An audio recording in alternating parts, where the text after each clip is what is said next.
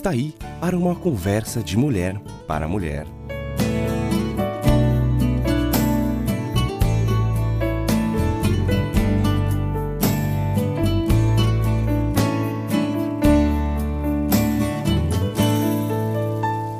Olá, amiga ouvinte. Você já percebeu a tendência da natureza humana de, cada vez que se olha no espelho, procurar suas falhas?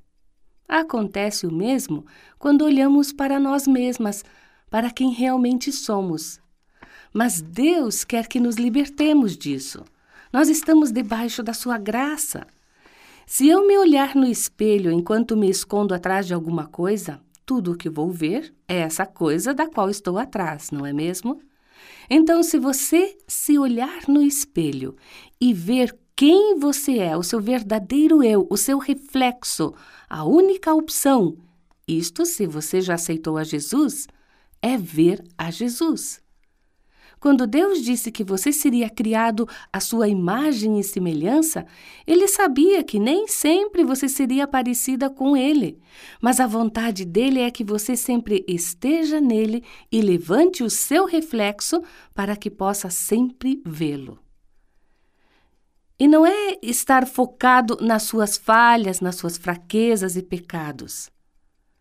Que tal colocar isso em prática? Por exemplo, se alguém vier fazer uma fofoca, apenas mude o foco e diga: sabe o que? Eu acho que essa pessoa e encontre alguma qualidade dela. Se alguém te fechar no trânsito, em vez de xingar, apenas pense: acho que ele não está tendo um bom dia. Mude sua forma de pensar, sua forma de agir. Conversamos bastante esses dias com amigas sobre a importância da renovação da mente para não ficarmos conformadas com as modas eh, ditas na atualidade. Nós temos que pensar como Cristo. Nós temos que parar de olhar para nossas fraquezas e falhas e olhar para Jesus. Aí sim você se tornará como ele e o reflexo que verá será o dele.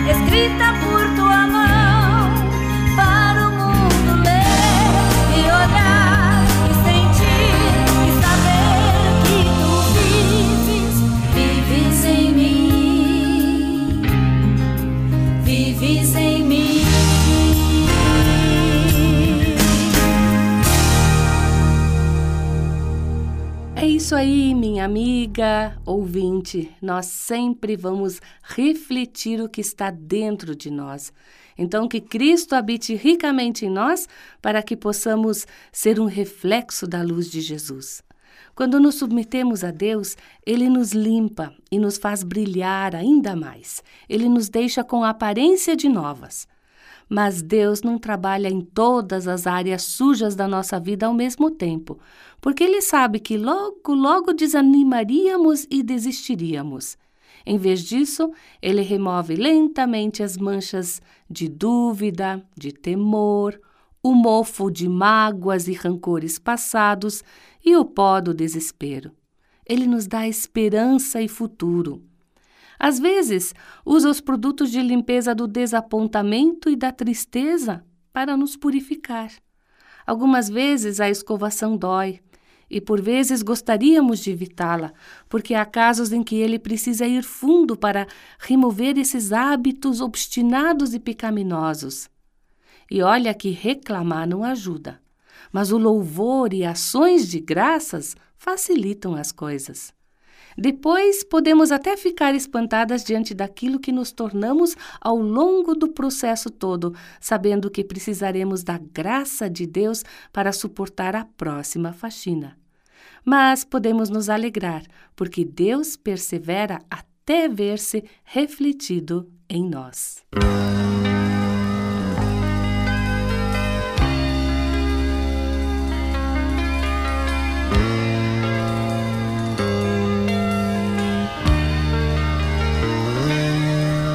As pessoas sempre veem alguma coisa diferente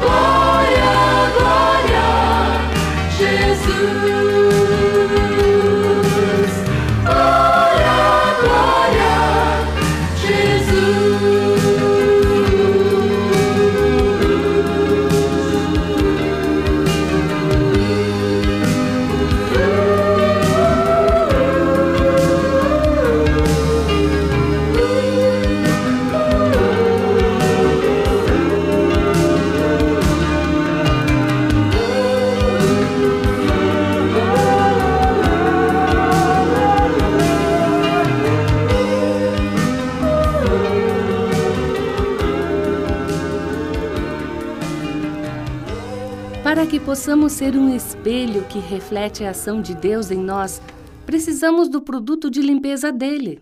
E a oração do salmista é: Purifica-me com isopo e ficarei limpo. Lava-me e ficarei mais alvo que a neve. É o Salmo 51, versículo 7. Eu fiquei curiosa para saber por que preciso ser purificada com risopo e descobri que risopo era uma planta considerada sagrada entre os hebreus, pois acreditavam que a planta trazia energia e vida. Com os ramos desse pequeno arbusto se espargia o sangue e a água purificadores. E este ser purificado significava começar a vida de novo. Podemos ler a respeito em Levíticos 14.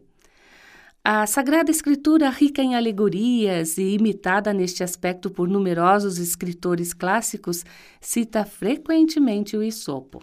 Não há certeza, porém, de que a espécie lendária, conhecida e apreciada pelo rei Salomão, seja o Isopus officinalis, pois este não existe na Palestina nem na Grécia. No entanto, seria agradável imaginar que esta discreta e bela planta, cujas densas moitas perfumam as fendas das velhas paredes expostas ao sol e são extremamente atraentes para as abelhas nas colinas áridas, tenha sido outrora considerada uma erva sagrada, e é este também o seu nome popular. O poder não está na planta, mas sim na ação de Deus ela é usada apenas simbolicamente. É o sangue de Jesus que limpa minha vida de pecados, tornando-me uma nova vida que pode refletir a glória de Deus.